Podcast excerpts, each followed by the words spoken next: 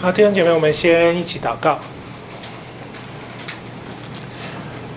父神，我们来到你的面前，求主保守我们在今天的阅读跟今天的思考。主今天的经文不甚容易，求主的圣灵开我们的心，使我们在思考的当中有主圣灵的光照。祷告奉靠主耶稣基督的名求，阿门。好，他他看起来要好不好的，所以就要不要用？好吧，算了。好，我们今天要看《士师记》第四章。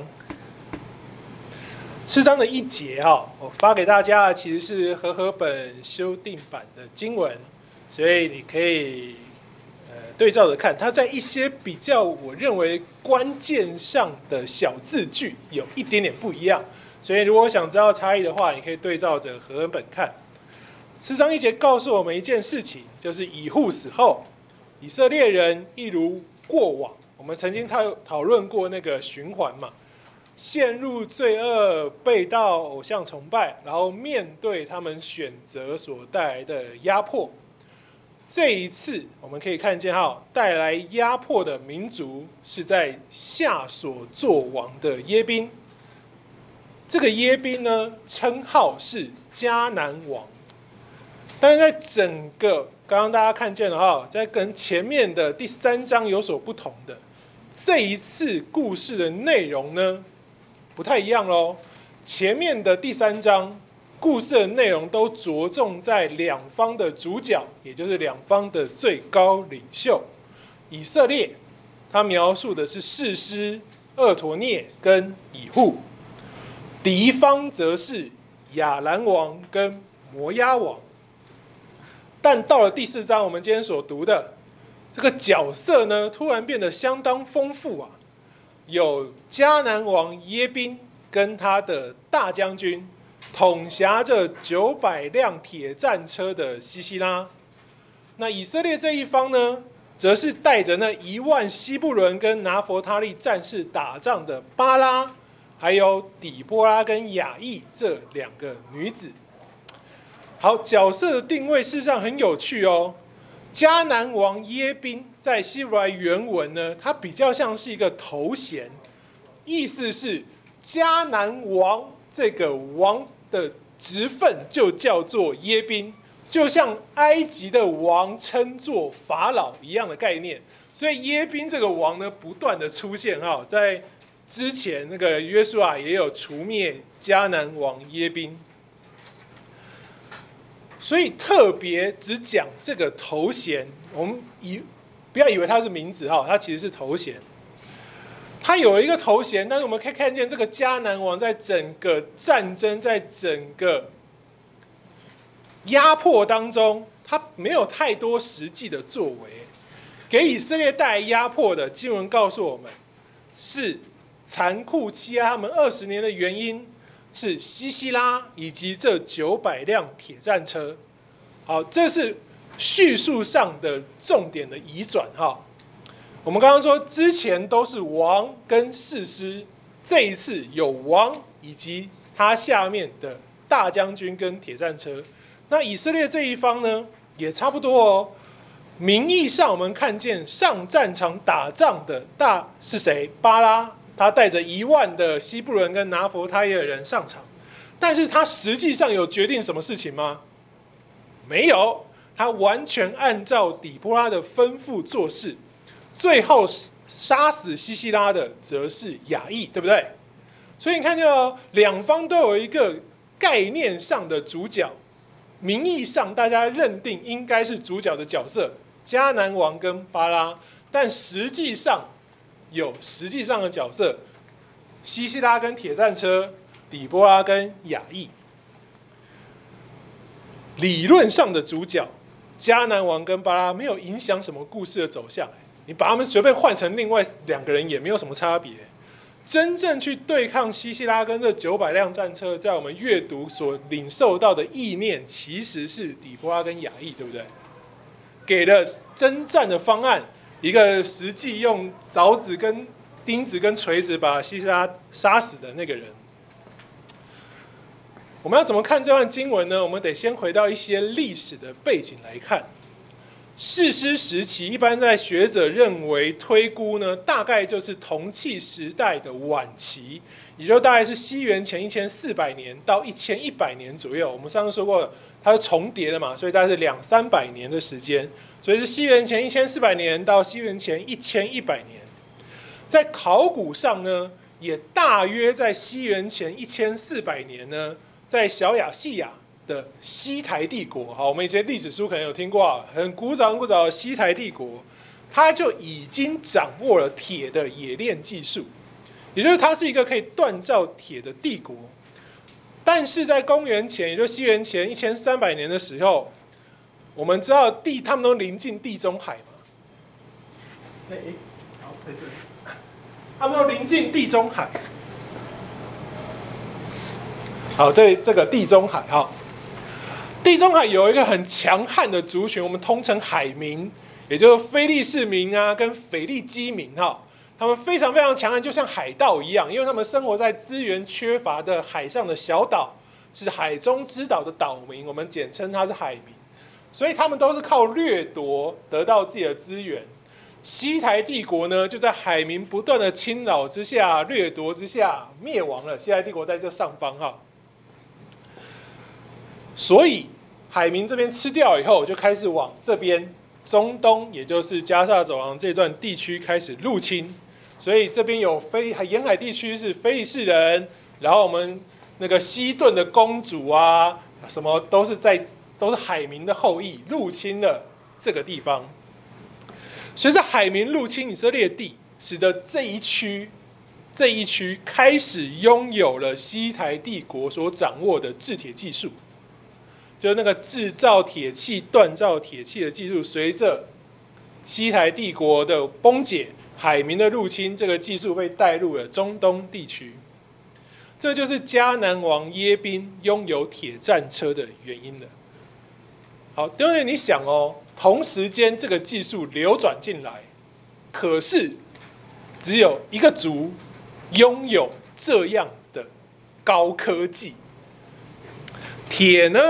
它的制程是比较难掌握的哈，能使用铁代表的是它已经可以运用很复杂的金属多层次锻造加工来生产工具，这就是这个国家拥有高科技的象征。所以这个迦南王耶宾，你就要知道哦，它可以算是当时整个迦南地区独领风骚的先进帝国。在西台帝国一垮台，它是第一个掌握。制铁技术的国家，而且非常有效率哦。他一做就弄出了九百台铁战车，铁的硬度、高熔点跟铁矿的蕴含量远多过铜矿。所以在铁器时代，为什么文明会大跃进？其实就是铁相对于青铜来说更为普及，然后更为有效率，也更为强大。所以当时你想象九百辆铁战车，应该就是所向披靡、横扫千军的强大军事攻坚力量喽。铜剑跟铁剑互敲，就就铁剑、铜剑就是直接折断，然后你人就死掉了。木头战车跟铜战车跟铁战车互撞，下场就是铜战车跟木头战车分崩离析，然后就被碾过去。所以在当时。的战争艺术跟战争原理当中，都是大规模面对面的平原战。你说那个什么埋伏啊、刺杀啊那些暗算，那都要比较高科技的军事装备才能做到嘛。不然你看你埋伏埋伏，你最终还是要靠近身肉搏的时候，其实你埋伏没有什么太大的意义啊。那这边是多山地的地区。如果你是拥有铁战车的部队，你不会随便往山里冲嘛。可是你如果没有歼灭他的铁战车，你也没有办法去侵扰他的城市，对不对？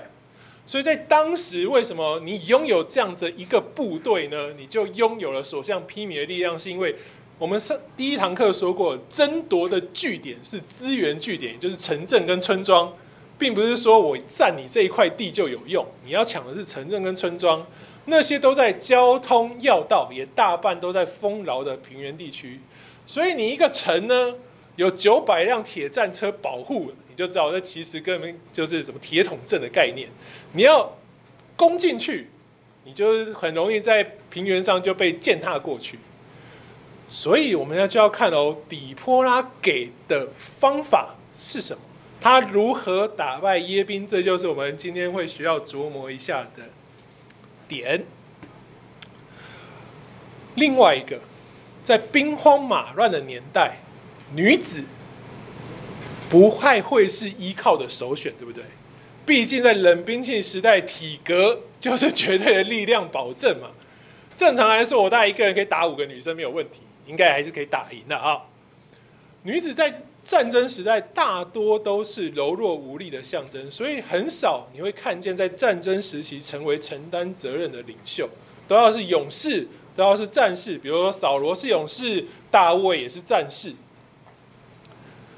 那这边底波拉很明显在我们刚刚所读的经文里中是一个领导者，这是为什么呢？我们今天就要来思想这个问题啦。我们先想一件事情哦，《士师记》记载士师到底是为了什么？一段历史吗？好，我们曾经说过，《士师记》就是为我们凸显一个模式嘛，就是罪恶、压迫、悔改、释放跟平安，对不对？那个最基本那个五个一直循环、一直循环的模式，你产生了罪恶，得到了压迫，你有了悔改，神兴起士师来释放你，你得着平安。这个模式在所有的事实里面不断的出现。如果士师记只是要告诉我们这个模式，让我们学会说哦，我们不要犯罪，就不会得到压迫，我们就不会被神惩罚，我们就可以有直接有平安的生活，或是当我们在罪恶当中，我们经历了压迫，我们要悔改，我们就会得释放。好，假设我们要知道是这样的神学理念，需要这么多事实吗？我花了。这么多篇幅，六个讲六个，然后另外六个约略提过小事师跟大事师，我们也提过这件事情。我可不可以挑三个好好说清楚、讲明白？我讲的更丰富，我讲的更实、更具细靡遗，让你更明白那时候的历史、那时候的条件跟那时候所有发生的事情，你依然可以得到这个模式，然后你会更认识那三个事实，对不对？可是为什么作者选择？每一个人讲一点。我们说过，二头内只花了五节，对不对？它是一个很重要的事，是花了五节。以户好也没有多少。第三章的后半段，为什么要讲那么多？目的在哪里呢？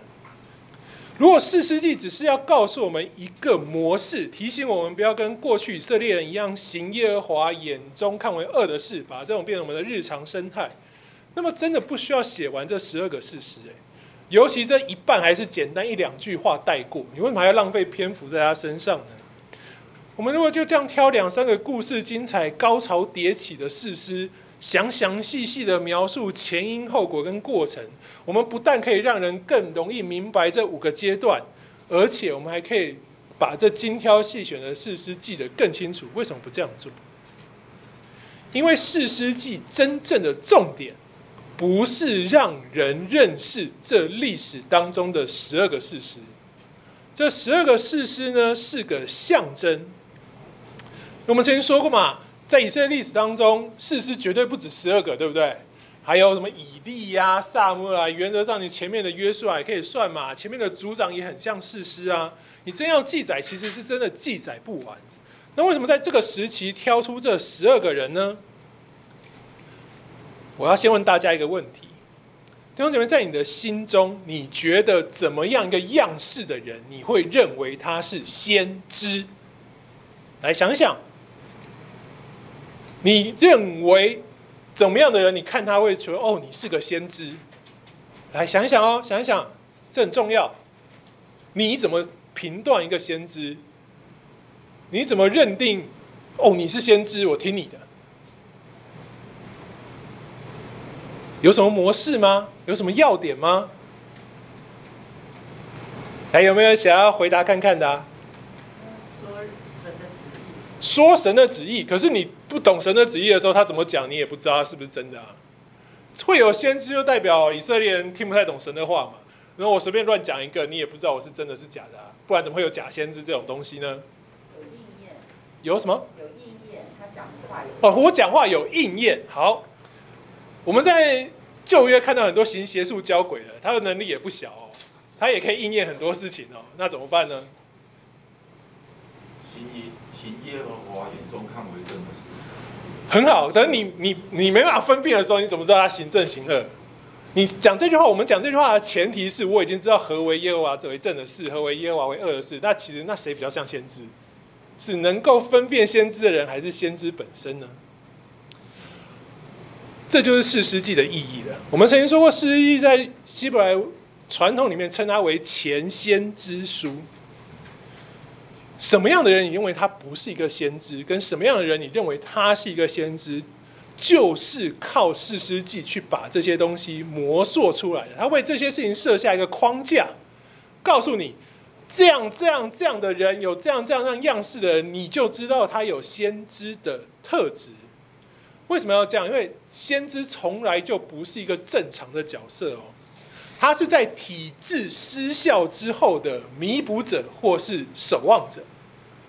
你想想，我们所读过的先知以利亚啊、以利沙、耶利米，他们都在亡国时期，什么时候出来侍奉？王很糟糕的时候，对不对？大卫那时候有个先知，但不常出现嘛，因为大卫没有太常做耶和华眼中看为恶的事啊。可是到了后面，那个先知根本就是历代志跟列王记的本体了嘛，都在讲他们呢。他是一个守望者跟一个弥补者，本质上他就是跟当代的环境与众不同、跟别人不一样的人哦。如果我们都一样，你不会觉得我是个先知，对不对？我就是那个特别的不一样，然后你知道我是个先知。先知本质来说是一个超脱于环境之外、特立独行的人，在体制失效，什么体制？在亡国时期前，以色列的信仰跟运作是靠祭司，对不对？祭司家族他要负责透过献祭跟节期教导所有以色列人认识神。那这个失效以后，需要有一个人来弥补。最明显的例子就是以利，对不对？以利他是祭司家族，但是他献祭乱献祭，他的儿子乱七八糟，所以神呼召撒母耳成为士师。牛也成为先知，扭转以利家族给以色列人带来的问题。所以先知本质上他是一个特立独行的人呐、你要承认他是，你要知道他是，你要有一些分辨的原则。士师记特别这些列出这十个事实，没有一个一样，原因就在这里了，就要为我们画下你后续辨认先知的框架。代表的是，他是一个弥补者，他是一个守望者，他就需要有体系原有的正确功能，就是原本失去的东西，大家身上可以看得见。而且这个先知接下来他是无论出生哪一个民族，做什么工作，甚至他是什么性别，你都可以辨认出他是一个士师，是一个先知。这是一个很重要的那种职分的辨认。不然，以利说我是先知，我是祭司，我儿子也是，你们都听我儿子的。可是你怎么想不对啊？你这样献祭，你这样献下来，怎么可能会是对的呢？所以士士师记，它里头所描写的士师是刻意挑出许多士师里面不同类，借由诸多样式去呈现出一个差异，让我们看见何为先知，何为榜样的书卷。所以从这样的角度，为什么今天才讲这件事情呢？因为我们需要一点例子。从这样的角度，你回去看俄陀聂，俄陀聂是一个什么样的榜样？它是一个典范的传承呐，是一切运作当中最美好的那个样式。他是在传统中被教导、被塑造、被打造出来的领袖。他在犹大支派，对不对？我们曾经说过，犹大支派是那时候最有什么样士师样式的整个支派。担起所有责任，第一个去打。然后他的 mentor 是谁？加勒，他跟着加勒学征战，跟着加勒学习领导支派。他被养的好好的，他在犹大支派那个美好的环境当中，在加勒的教导之下，在他的榜样之下被建造、被成长。他成为一个完全预备好的成熟领袖。一有问题，以色列一偏掉，他就出去，所有人都听他的哦。他就带领以色列突破困境，拥有四十年的太平日子。这种体系下的先知或事实是最被容易接受的理想环境。大家都知道他，大家都知道犹大支派，大家都知道加勒。哇，你是他的继承人，OK，你有 credit，我就直接先听你的了。然后你的表现又很棒，所以二头念让我们看见的是第一个先知跟事实可以产生的路径，叫做美好的先知传统或是模板，比如。以利沙为什么可以当先知？因为他老师是谁？以利亚。好，你看，这就是辨认的第一个条件。你是以利沙哦，没错，你有以利亚的衣服，嗯，很好，那你是先知。这就是俄陀聂给我们带来的一个榜样，很自然、很自然、美好的环境培育出的侍奉者，有着令人信任跟追随的根基，可以展开成熟跟稳定的服事果效。这是俄陀涅。到了以户跟三迦的世代呢，我们上次读认识这两个士师，我们开始关注的是他能力跟作为所带来的属灵权柄，对不对？他本来不是，他以前是 nobody，他甚至是一个残废，他是一个赶牛跟放羊的人。可是突然因着他被神呼召，有了能力，有了作为以后，他就被承认成为士师或先知。这就是先知的能力了，对不对？我们看见很多先知行大能骑士，你大家就说：“哦，你是先知，就从这个榜样而来的哦。”你展现出你的属灵领导力，是因为你有着属神的能力，不再是借着刻板印象去认定这个人能不能成为先知或事实，而是看他自己他现在的信仰，他做了什么，去呈现出上帝的大能。代表他现在是神所拣选的领导者或侍奉者，这是以户跟三家这个士师为我们刻画出的榜样。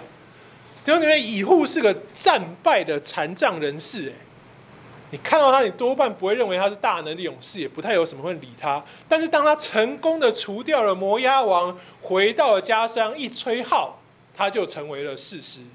三家呢，一句话。可是这一句话里面很多东西啊，三家这个放牛的，他拿着赶牛的棍子打死六百人。好，弟兄姐妹，你们都看过牧童的图片，对不对？赶牛放羊不是一对一的哈，大概是一对五十或一对一百或一对两百，所以那一根赶牛或赶羊的棍子啊，你觉得是什么样子？是要把羊打死用的吗？好，你觉得牧人跟牧羊的那个，是走在最前面，还是走在中间，还是走在最后面？都有嘛？你怎么可能永远走在这里，后面都不见？你也不知道啊！你有人会跑到后面去顾一顾啊？有时候中间乱跑会走到中间嘛？可是你有一个范围区域要顾，对不对？所以那根棍子就是你的手背的延长板呐，目的是你不要乱跑，我这边嘟一嘟，你就会回来。所以那一根棍子呢，肯定是以长度为主的，目的是远距离操控牛羊行走的方向。好，手中的杖或杆，所以它称有两个意思嘛，你就知道杖或杆讲的就是这个长度。那你要很容易的去驱赶它的方向，你会挑一根跟树干一样粗的来拿在手上吗？你可能走不到十公尺，你就没力了。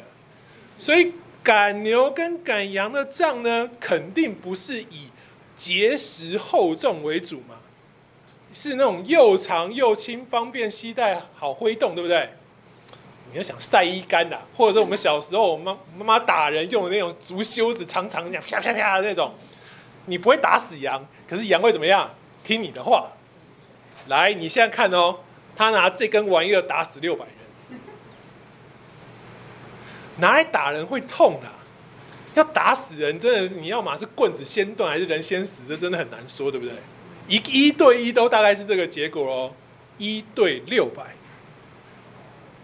三家拿着赛一杆单挑六百人，画面大概是怎么样？你想象一下，就比如说我们现在在博大人聚会啊，那一 B one B two 加起来大概就六百人啊，一场哈，你就想象是所有的会众围攻台上的讲员，一个人拿着赛一杆在那边打你们全部，就这样把你们除灭了。你觉得这是常态吗？不是，对，所有人都知道这不是常态。这个超乎常人想象的结果，证明三家是神所拣选的呼召的侍奉者，能力的展现让他拯救以色列，能力的展现让他成为事实，可以统治以色列。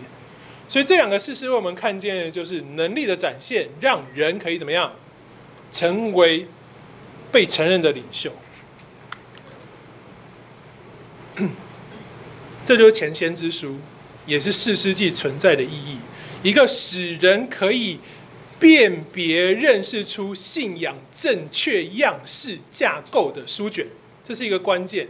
再讲一次哦，前先知书、四世纪，目的是让人可以辨认出信仰的正确样式，就像我们刚刚回头辨认厄陀涅跟以户三家一样的意思。我们开始明白什么是。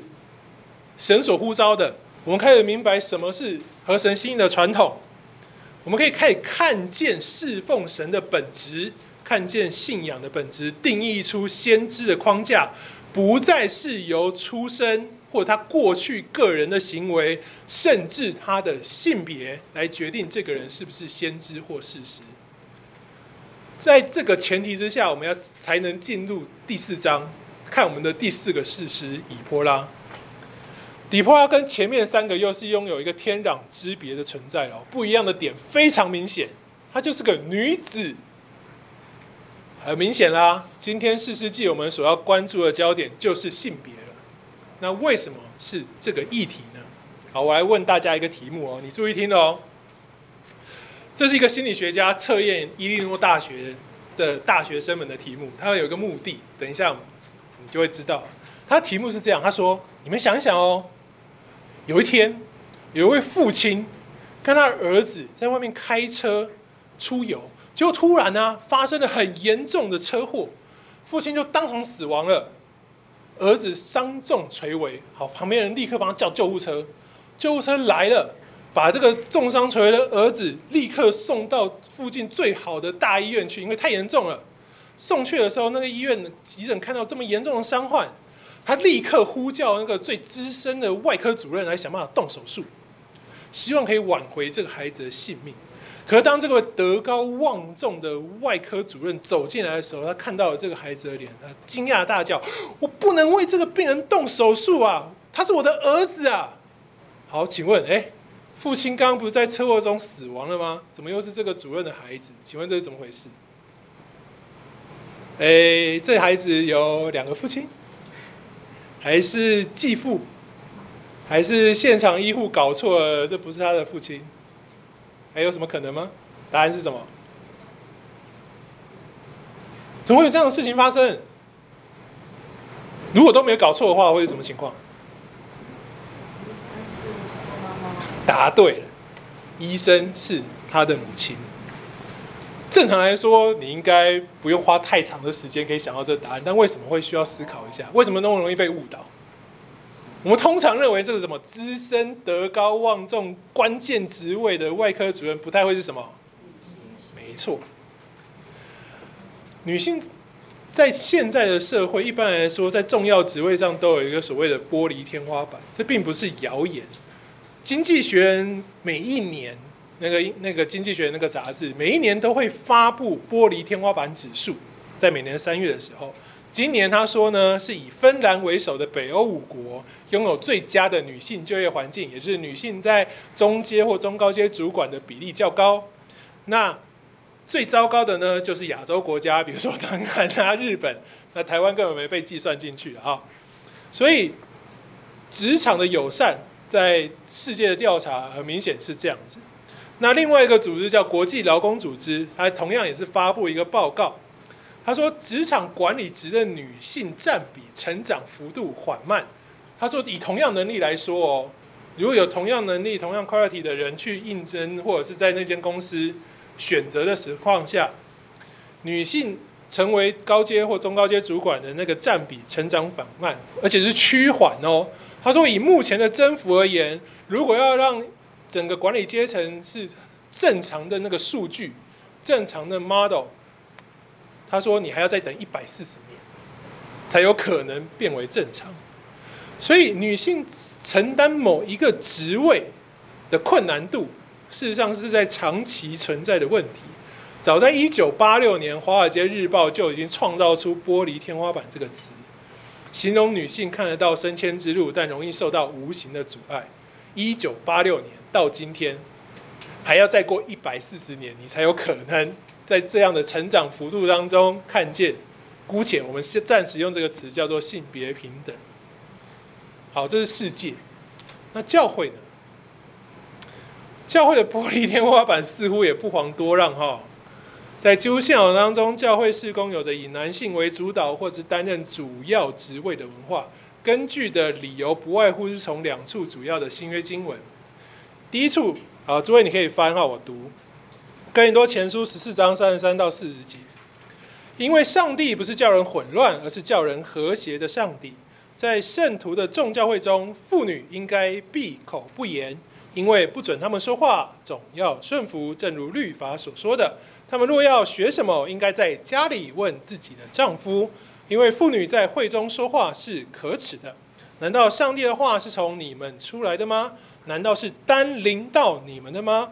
若有人自以为是先知，或是属灵的，就应该知道我所写给你们的是主的命令。若有不理会的，你们也不必理会他。所以，我的弟兄们，你们要切慕做先知讲道的恩赐，不要禁止说方言，凡事都要规规矩矩的按次序行。这是第一段，我们都可以明明白为什么他特别有提到妇女嘛。第二段，以弗所书五章二十二到二十四节，做妻子的，你们要顺服自己的丈夫，如同顺服主，因为丈夫是妻子的头，如同基督是教会的头，他又是这身体的救主。教会怎样顺服基督，妻子妻子也要怎么样，凡事顺服丈夫。这两段经文，我们很多时候就把它解释成为：哎，女生啊，你们要好好的，乖乖的，不要超出你的界限，不要超出你的范畴。但这是正确的诠释跟理解吗？我们就要从今天的士师记来看一看，底波拉是什么样的榜样。因为很明显啊，我们今天看了四章，发号施令的士师是底波拉，毫无疑问，她是一个女性的领袖。杀死西西家的关键英雄是西百之妻雅意，也同样是一位女性。很明显，在四世纪第四章，完全是女性当家作主，拯救以色列。那今日我们用什么样的角度来看待四世纪此时关注的样式？其实会影响我们诠释第四章经文的脉络跟结论，真的哦，我等下说你就知道了。如果我们怀着女性绝对不能成为领袖的意念来读四世记第四章，我们会怎么样看待底波拉这个事实呢？好，我不好意思说这是有色眼镜哈，但是一些过往极端保守的福音派或基要派的圣经研究学者。先预设这个拒绝女女性领导的意念下，他给士师记第四章给出的说法是这样的，我想你可能都听过。他说，底波拉承担士师的职分，间接证明了当时灵性对神的信靠跟道德律法的堕落。再讲一次哦。底波拉承担起士师的职分，间接证明了那个士师的世代当时灵性、道德、律法跟信心的堕落。为什么？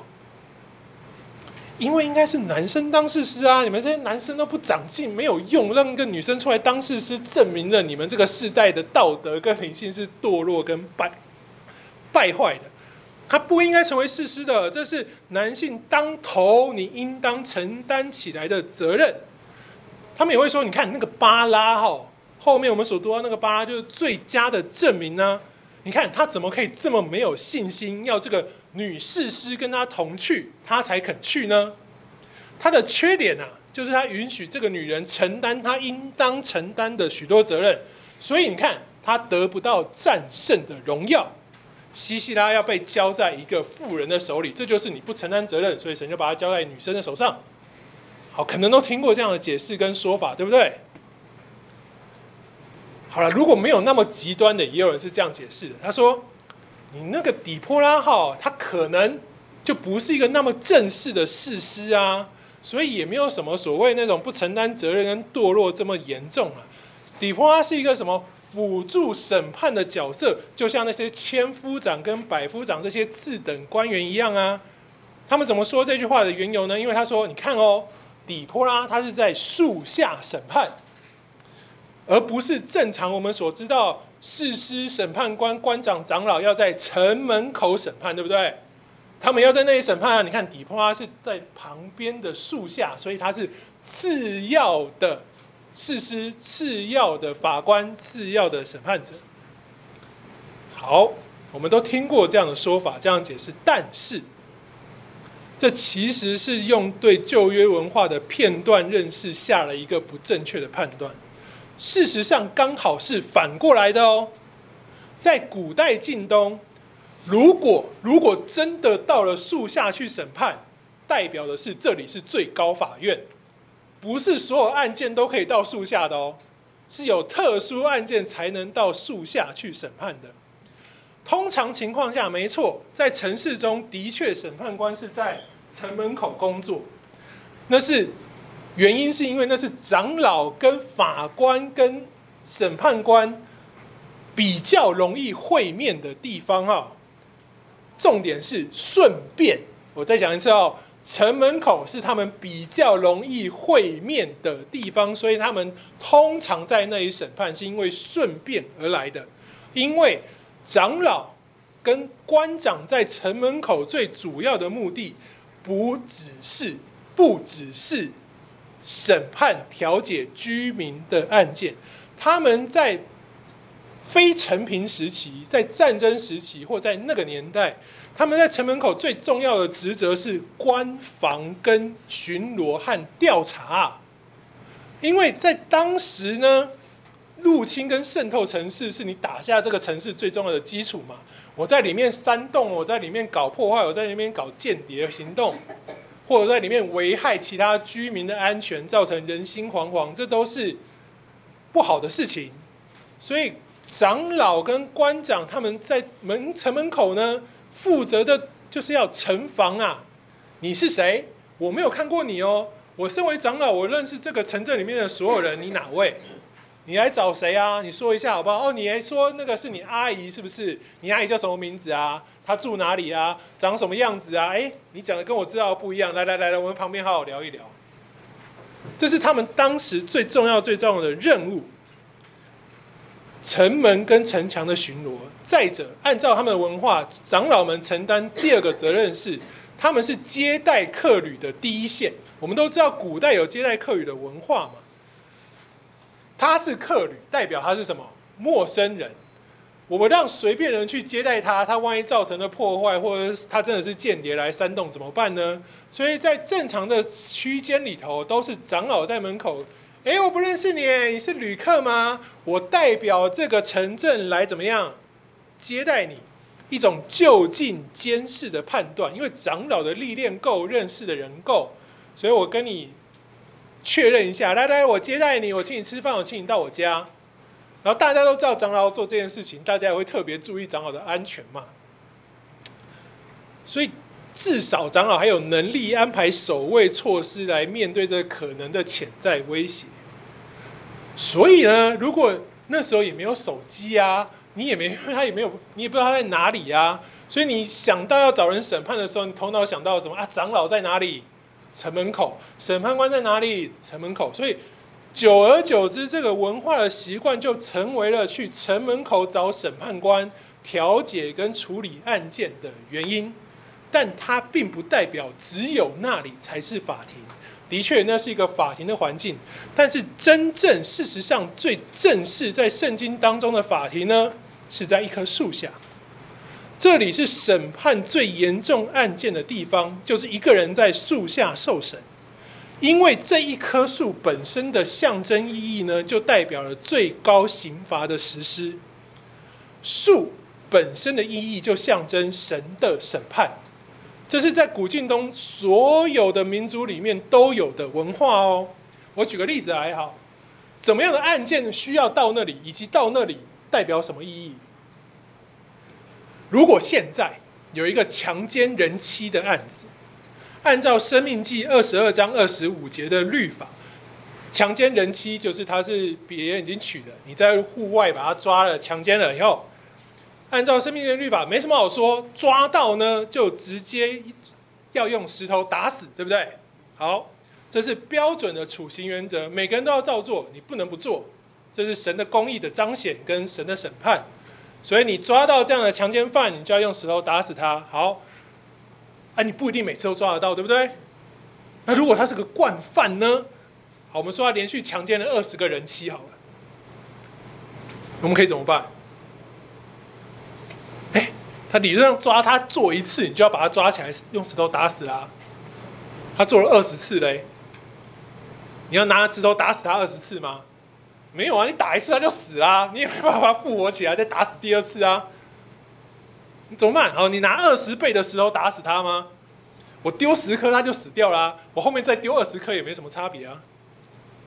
你有没有发现，如果他的刑罚正常的判断标准是死亡的时候，他一个罪、两个罪、三个罪、四个罪、五个罪，甚至一百个罪，他也只能一次死亡，对不对？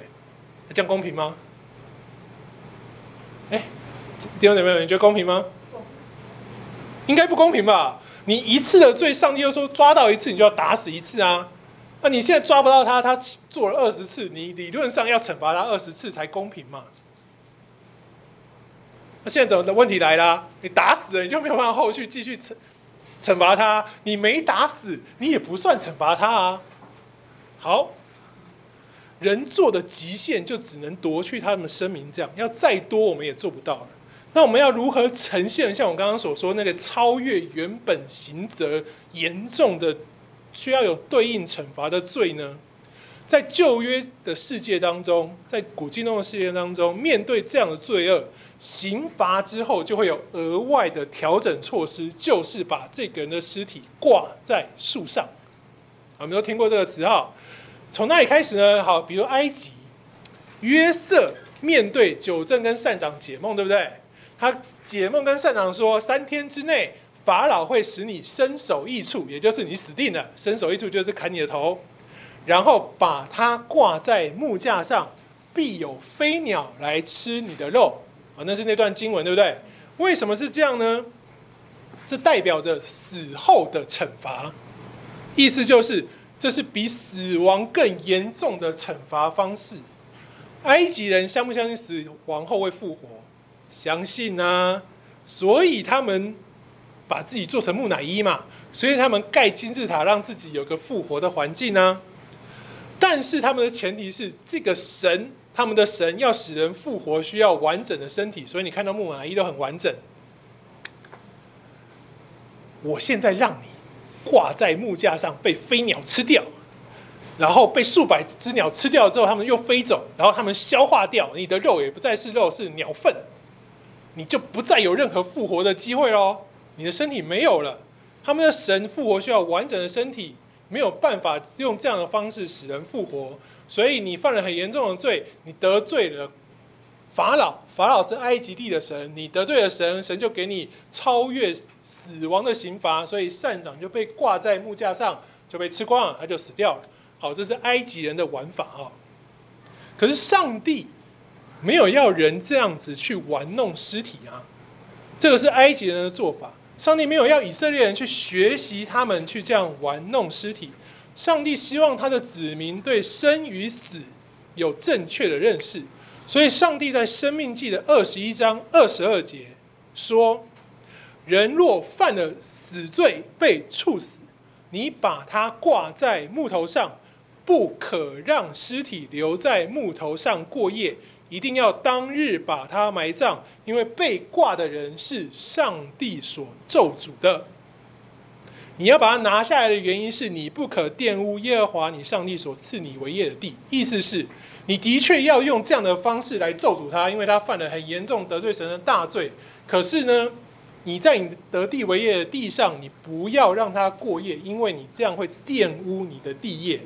这当然有卫生的条件，也有神学的意义，也就是神不怀怒到日落，不永远怀怒，所以你一定要把它拿下来，放回地上埋葬。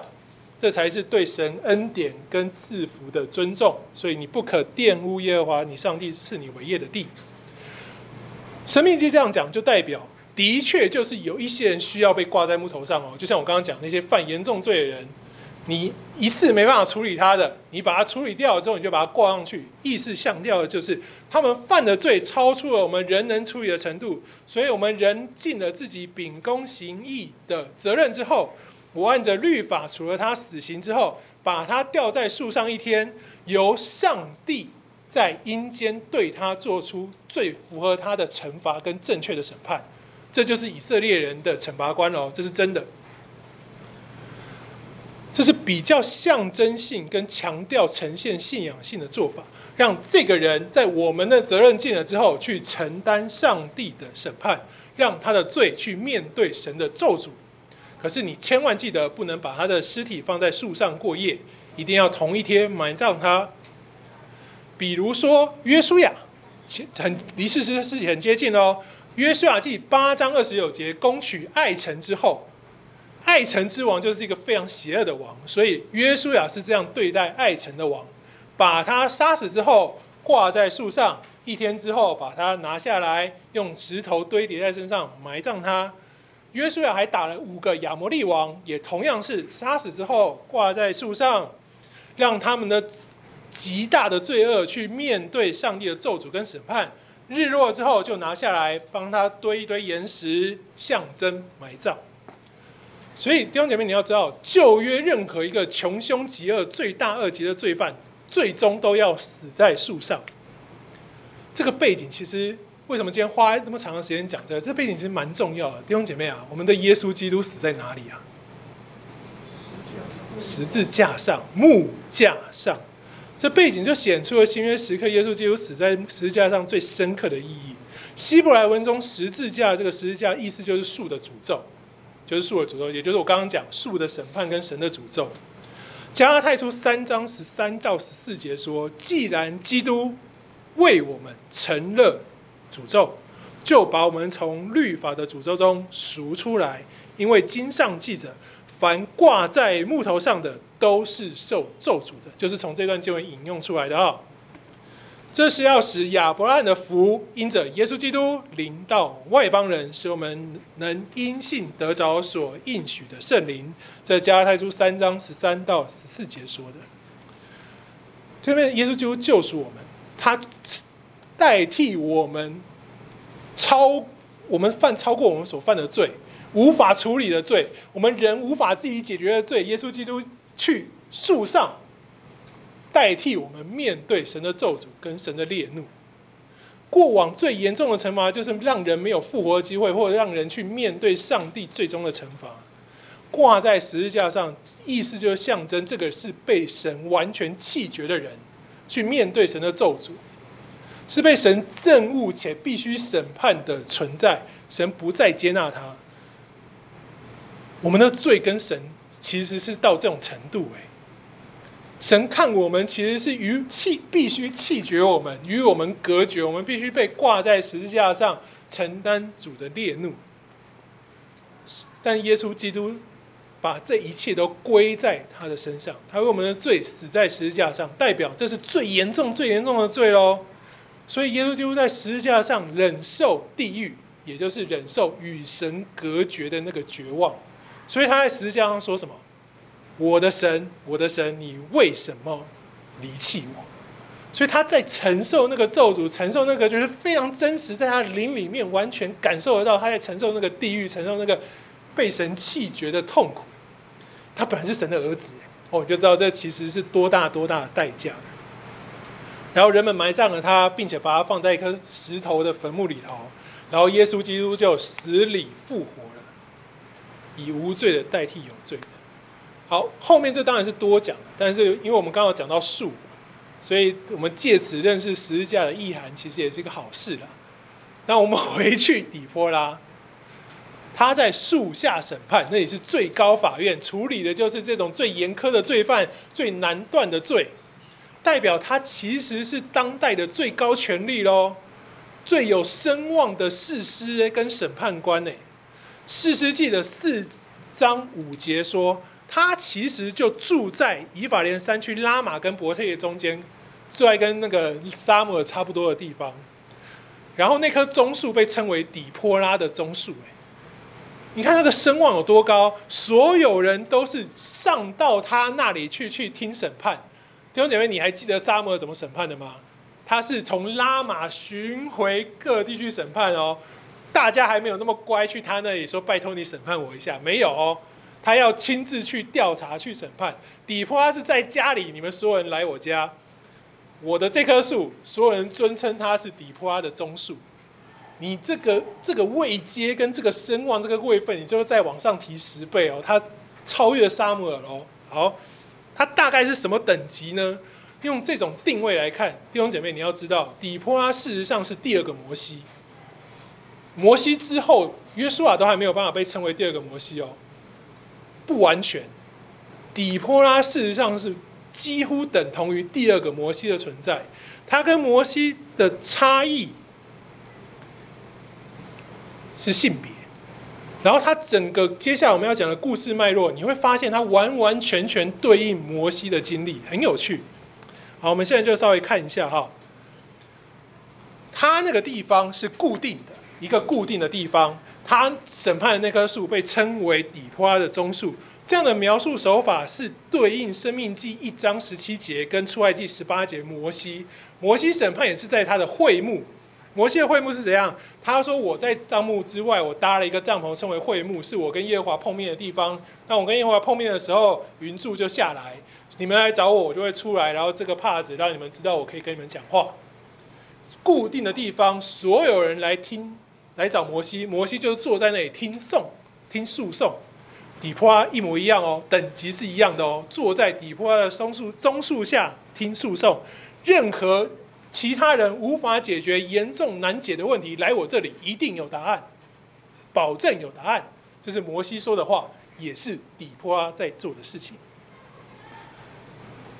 所以呢，事实上我们曾经说过，士师有地区性的跟全国性的。从这个角度来看，底波拉的定位，他如果被视作第二个摩西，他的管辖几乎就是以色列全地，而不是像以户三家这样地域型的士师。全地任何严重难办的事件都来找他审判。好，那底波拉的权力跟声望从何而来的呢？弟兄姐妹，来四章四节说他是什么？有一位什么？答对，你会发现这个特别不一样啊。意思就是他对律法的熟识，以及他能够体察神的心意，并且与神沟通，发出接近预言般的指示，这都是前面的二陀涅、以户跟三家做不到的事情。但是谁做得到？摩西。所以摩西是理所当然的第一个大先知，这我们都知道。底波拉可以做一样的事情，他被称为女先知。所以呈现在士师职分当中最重要的一环出现了，先知身份的重要。借着底波拉，你才可以辨认后面所有的先知啊！你要能够体察神的心意，解决任何难办的案件，用神的话语做出最正确的判断，然后你要对世道、对世界、对所有运行当中的事情发出接近预言的指示。这就是先知身份，所以你如果要成为够格的侍奉领袖，你需要能够与上帝有直接清楚的交流，然后你要有能够毫无遗漏掌握神心意和要求的能力，并且你还要可以把这些内容正确、巨细靡遗的传递给其他人。这一切是由底波拉加诸在士师的样貌之上。事实上，弟兄姐妹，我多说一点的话。士师记为我们呈现的会是正面的形象，并且会让我们看见有人会为他加诸负面的形象。所以，二陀涅、以护三家到底波拉，基本上就是为士师这个职分附注正面的框架。先讲清楚啊，这四个人是正面的，赋予有正确意义的行动跟行为，后面的就不一定了。底波拉虽然是一位女子，但她几乎是第二个摩西。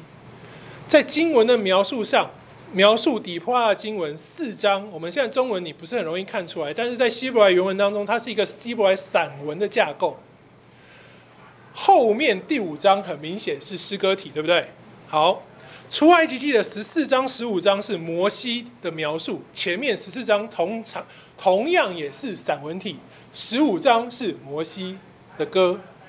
两个完全描述的手法是一模一样的，完全平行的章节，就让你知道历世历代的圣经注释者跟写圣经的人是把底波拉跟士师不，底波拉跟摩西放在同一个平台上去看的哦，在这些文学的线索、文学的平行跟文学的对应上，告诉你他们有同样的地位，所以一篇散文接一篇诗歌，一篇散文接一篇诗歌，互相对照，互相平行。同时，弟兄姐妹，你想一想这场战役所凸显的敌人。我们刚刚说过啊，耶宾没不是重点，重点是西西拉跟他的九百辆铁战车，对不对？好，这是底波拉面对的敌人，九百辆铁战车。摩西人生当中面对法老战役最关键、最关键的战役是哪个时候啊？想想，红海前，法老派什么东西出来？很好，摩西面对的是出埃及记十四章七节，法老的六百辆特选战车以及他全埃及的所有战车，他们面对的敌人是一样的。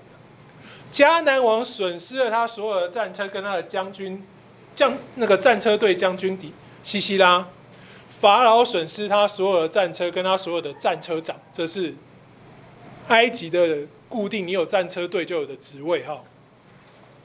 当上帝分开红海，以色列人在干地上穿透，然后上帝把红海合起来，所有的法老跟他所有战车就淹死了。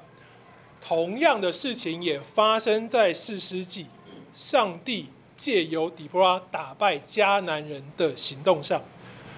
然后里面五章二十一节，他说这首是诗歌哈，所以他没有讲得清楚，但是你可以看见关键字。激顺的急流冲走他们，古老的急流，激顺的急流，我的灵啊，努力前进。所以你就知道，消灭迦南人的手段是什么？急流，基顺是哪里啊？来这里，好，蓝线，这条六号蓝线就是西西拉的行军路线，夏罗舍。就是他住的地方，西西拉住在这里，所以他称为外邦人的夏罗舍，就是住在这里。他沿着基顺河怎么样往他泊山走？他泊山在这里哈，我们看到这边。所以西西拉从下游社沿着基顺河往他泊山走。你想象一下发生什么事情呢？在地理上，基顺河这一边是偏向干的区域。大概在耶斯列平原以上，哈，就是会有很明显的干季跟水季、湿湿季。好，反正就是有干旱的季节跟水很旺盛的季节，这就是这里的特产。所以耶斯列平原是一个很丰饶的平原。基顺河就是这样子，它有很明显的干旱期，好，就像我们如果你去什么大甲溪或者是什么溪，你平常过去的时候，你就看到一条小小的，但是那河道很宽，有没有？你台风或雨季来的时候，就是整条都满起来。基顺河大概就是这个概念。这一次的行军呢，惧判就是按照经文的描述，季节是干季，所以整个河谷平原呢，这里接着耶斯列号，所以整个是河谷平原的这个河谷。所以基顺河在小小条的时候，你在旁边九百辆铁战车奔驰，其实是很便利、很快速的事情嘛。所以他沿着这里下来的时候，他们当然也不是笨蛋啊，他们要在合适的时间点出来嘛。所以他不会在湿季透过这条路。这就是巴拉的功效。我们等下继续看你就知道了。所以呢，神突然在干季的时候，把基顺河变成什么？急流。把他的战车全部冲走，跟红海盖起来，把法老的战车全部冲走，是不是一样的？没错。所以呢，四章七节，底波拉对巴拉说：“我必使耶宾的将军西西拉率领他的战车和全军往基顺河到你那里去。所以巴拉，你要去哪里？你要去他泊山。我必把它交在你手中。所以我们可以明白，神让大水。”可能是暴雨或突然的大水，明明不是雨季，不是不是对，不是雨季，不是水旺盛的季节，突然让西西拉觉得怎么会发生这种事？然后这个水大到一瞬间，基顺河就成为急流，把所有人吞走，就像神突然把红海合起来吞灭法老的战车队一样。这一切都是上帝的作为，搭配先知，可以去击退敌人。好。从这个角度呢，我们回头看巴拉。我刚刚讲了，巴的任务是什么？其实他就是个诱饵啊！你就是乖乖去他泊山，他们不想出来的时候，你这里有一万人，西西拉很想打你，他就会跑出来。然后你又不能在太奇怪的时间出来，他也不理你，所以就在干季的时候跑出来。西西拉觉得哦很好，我要打你了，所以这群人就沿着这里要来追杀巴拉。这一件事情。巴拉没有怀疑哦，他没有说哦，你要我去当诱饵，我不要。他说的是什么？那个你要我去可以，你跟我一起去，我就去当诱饵。好，弟兄姐妹，你觉得这真的是没有信心的问题吗？来，你觉得巴拉有没有信心？快点，没有多少时间了，赶快。你觉得巴拉没有信心的举手。很好，来，同学们，你们看一看《希伯来书》十一章，现在翻《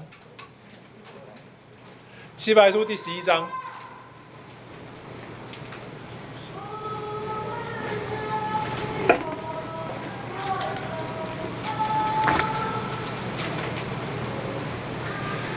来读一读，请找找看，接在基甸耶佛他后面的是谁？很好。那十一章在讲什么呢？这些人是信心的勇士，哎哎，不好意思啊，圣经直接给你答案。他称巴拉是信心的勇士，所以巴拉是不是有信心问题？没有哦，没有。他被列在信心勇士，你就可以想象他其实有坚定跟惊人的信心。那他那为什么失去荣耀？到底发生了什么事情？四章六节到十节真实的发展是这样的：底波拉跟巴拉说：“来，巴拉，我跟你讲，我们现在要，上帝跟我说，我们现在要打西西拉了。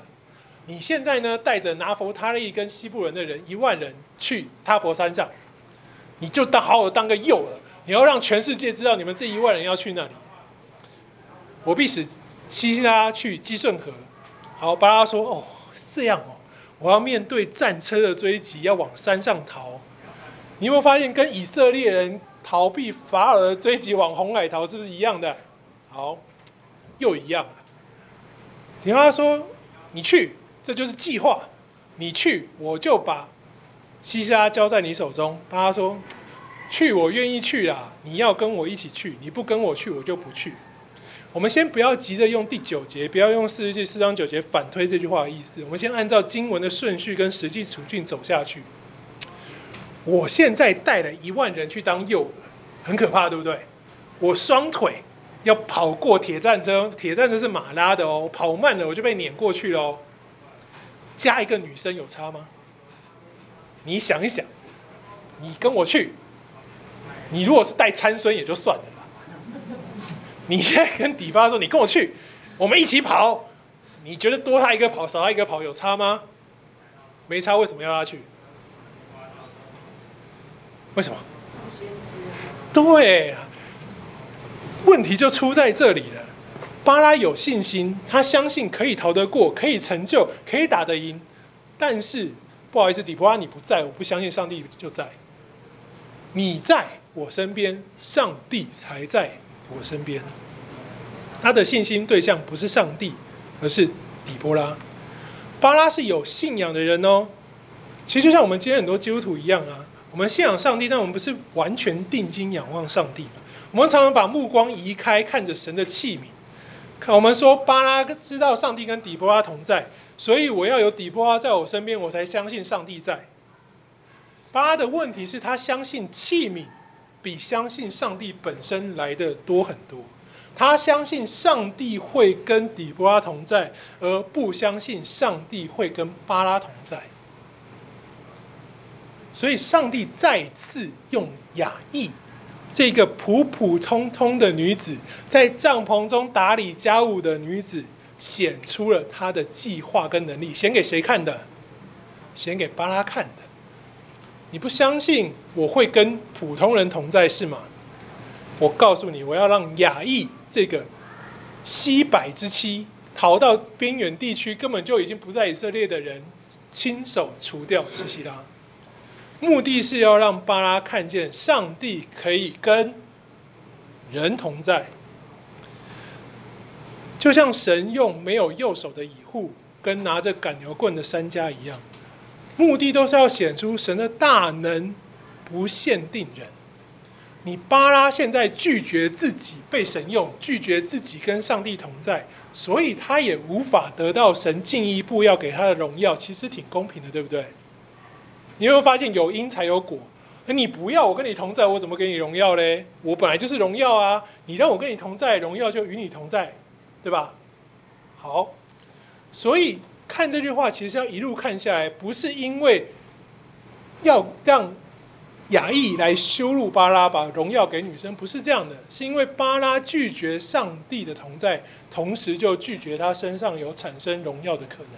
上帝使用雅亿是要再让巴拉看一次，让所有以色列人看一次，那一万个人看一次，说你要知道，上帝与跟随他、信靠他、听他吩咐的人同在。所以回头来谈谈女子成为领袖这件事情。亲爱的弟兄姐妹啊，第二个摩西，神让摩西所经历的一切，几乎完整的发发生在以波拉的身上。这其实是一种背书，对吧？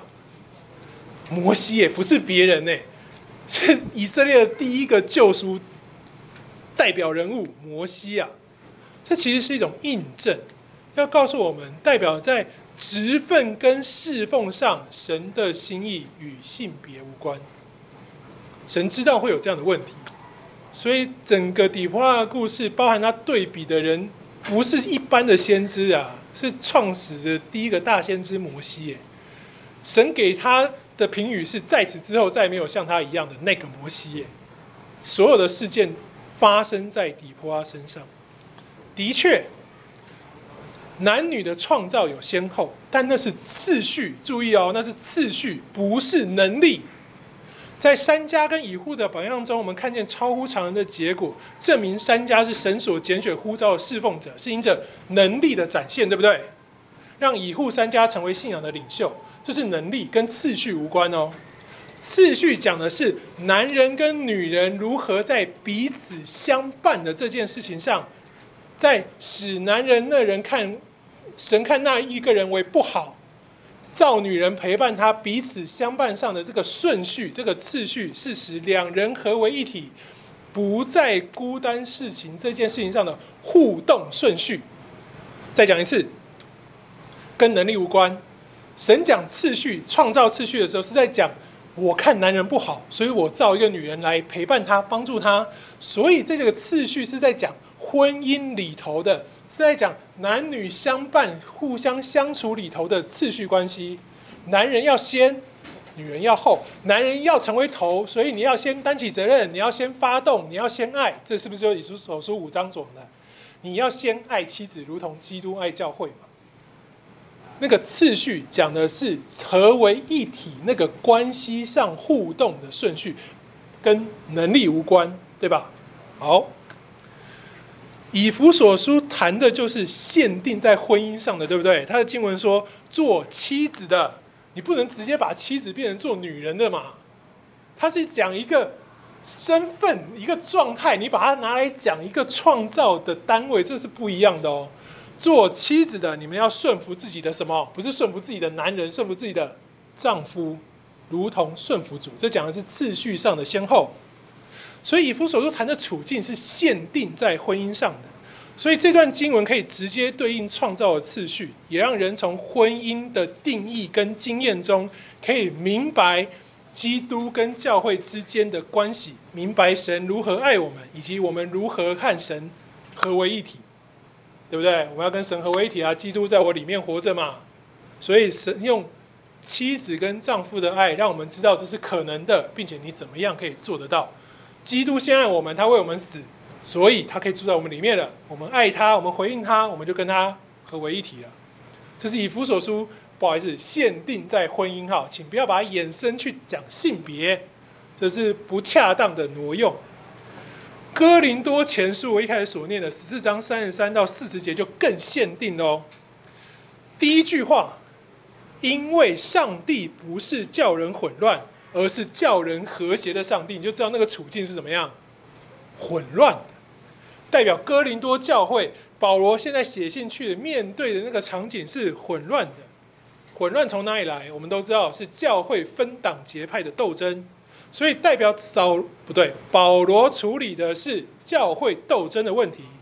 经文描述的内容，你必须用分党结派、抵挡保罗的教导这个前提去读哦。因为我们刚刚讲了嘛，十四章的三十三节开宗明义说，上帝不是叫人混乱的，是叫人和谐的。整个哥林多前书的处境，我们都明白。所以他讲的是分党结派。抵挡保罗的前提，你必须这样去读。所以你看下一句话，在圣徒的众教会中，妇女应当闭口不言，因为不准他们说话，总要顺服。正如律法所说的，他们若要学什么，应该在家里问自己的丈夫，因为妇女在会中说话是可耻的。难道上帝的话是从你们出来的吗？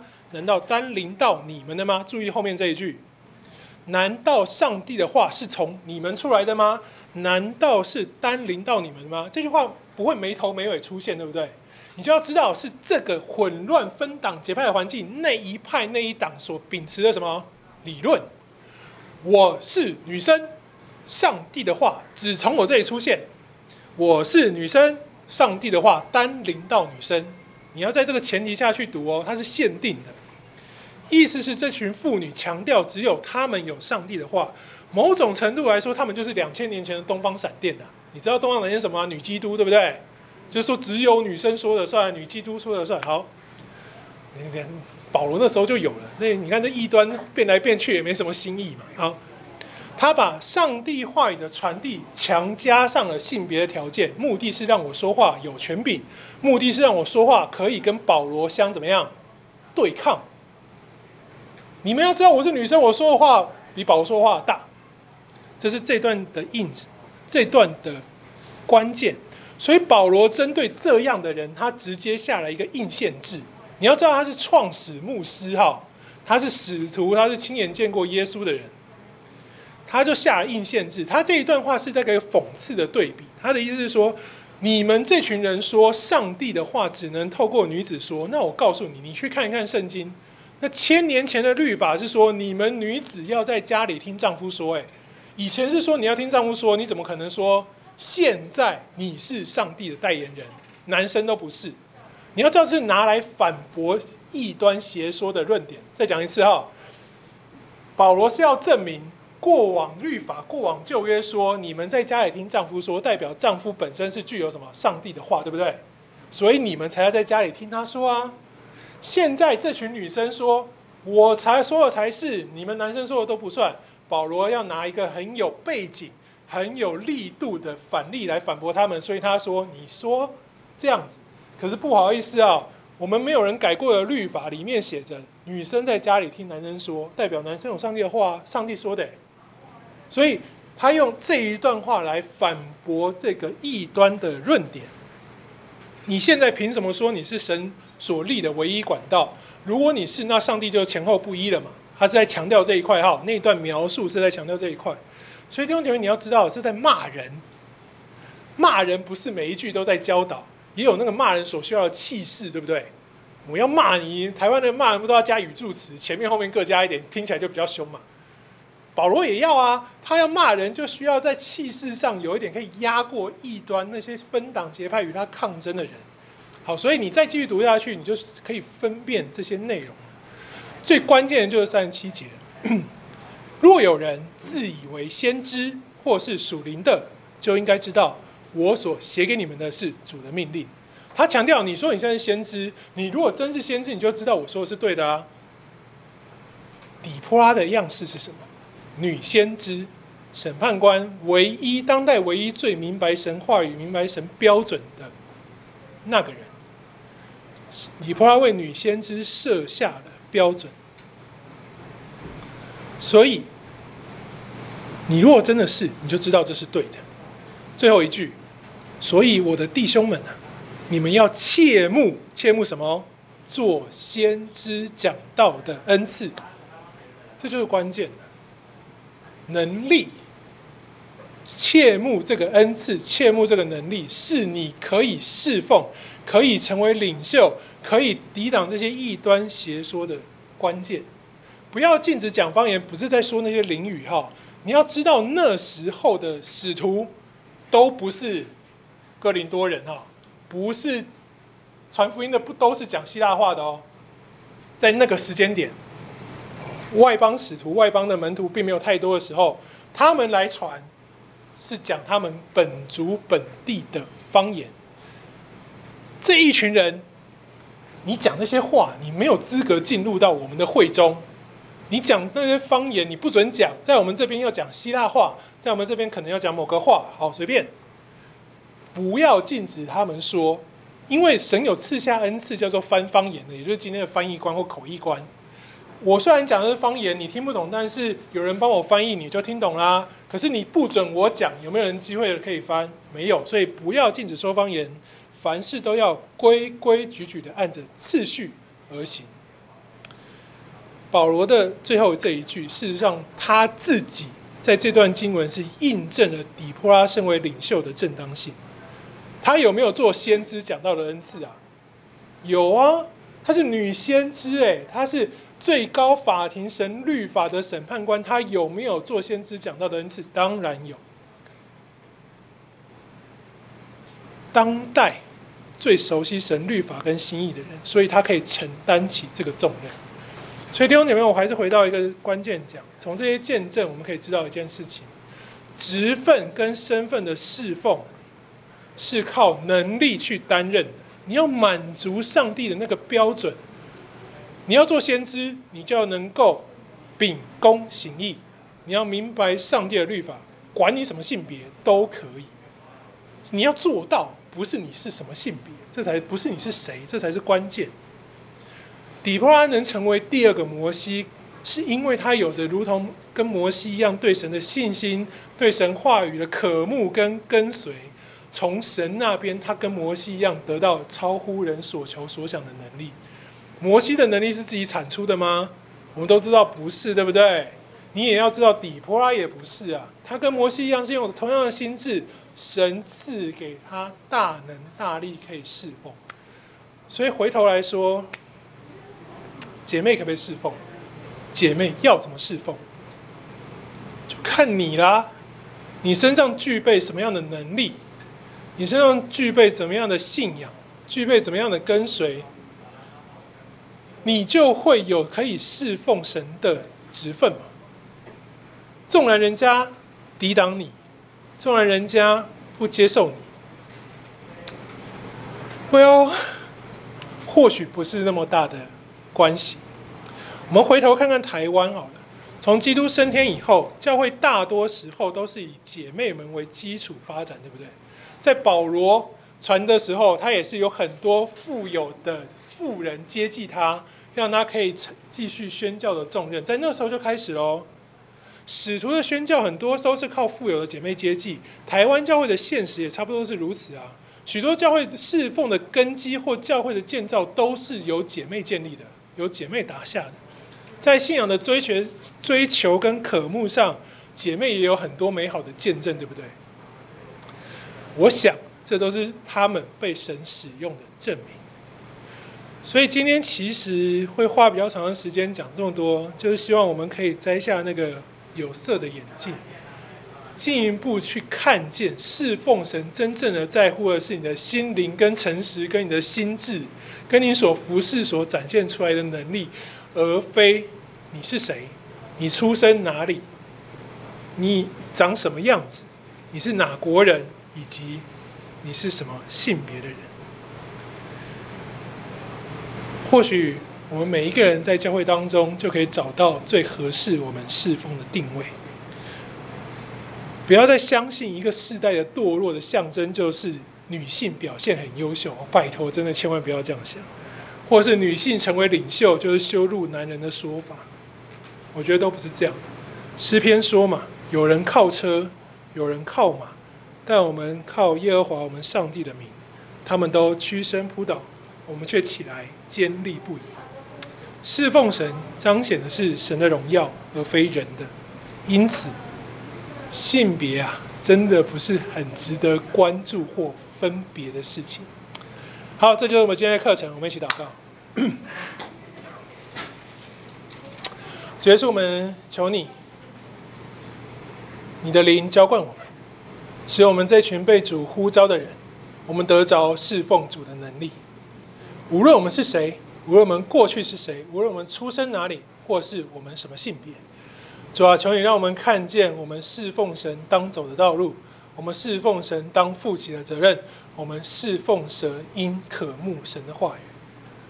主啊，求你让我们有这样坚强的心志，如同底波拉。无论我们是谁，主啊，我们学习成为这样的先知，成为这样的士师，成为这样的侍奉者，为我们这地带来拯救，为我们这地带来建造，为我们所服侍的教会带来榜样。谢谢主，祷告奉告主耶稣基督的名求，阿门。好，不好意思拖到一点时间，谢谢大家。那个，谢谢。那个小慧，她是不是要用场地？啊，我们不用收椅子，对吧？